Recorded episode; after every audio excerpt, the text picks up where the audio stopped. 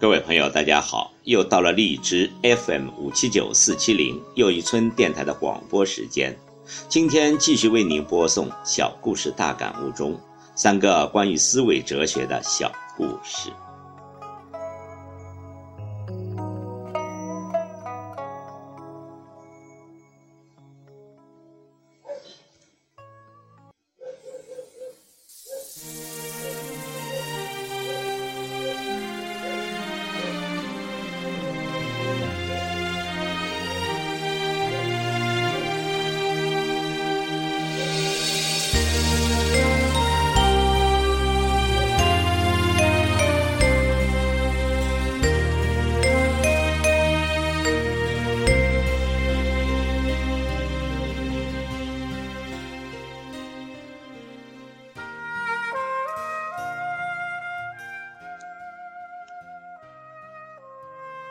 第一个故事：乐观和悲观。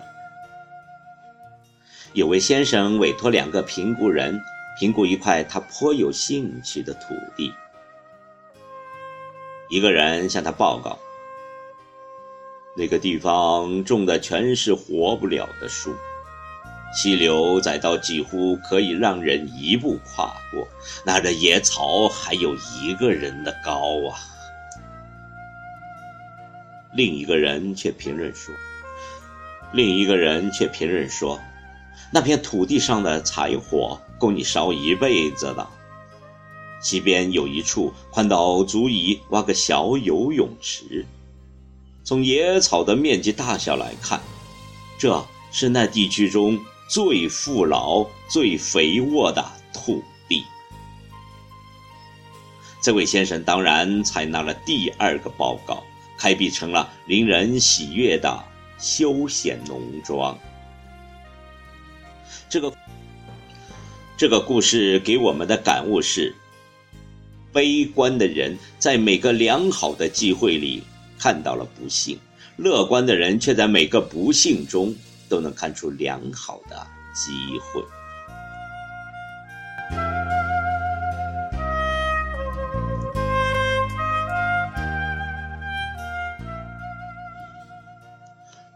第二个故事：做好今天的事。小和尚负责清扫寺院的落叶，每天要用很长的时间才能扫完。有人对他说：“你打扫前用力摇树，把落叶通通的摇下来，明天就不用再打扫了。”小和尚觉得很对，就高兴的照办了。可第二天，院子里如往日一样落叶满地。无论你今天怎么用力，明天的落叶还是会飘下来的。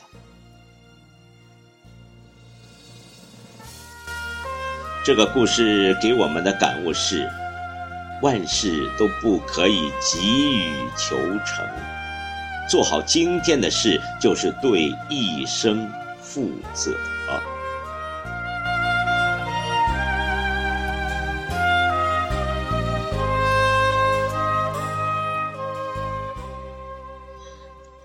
第三个故事，四个过桥的人。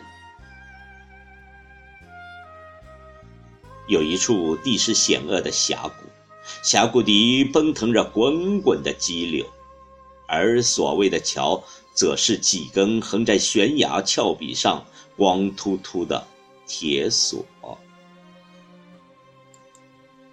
一行四人来到桥头，一个是盲人，一个是聋子，以及两个耳聪目明的正常人。四个人一个接一个抓住了铁索，凌空行进。结果呢，盲人聋子过了桥，一个耳聪目明的人也过了桥，另一个则跌下了深渊，丧了命。难道耳聪目明的人还不如盲人聋子吗？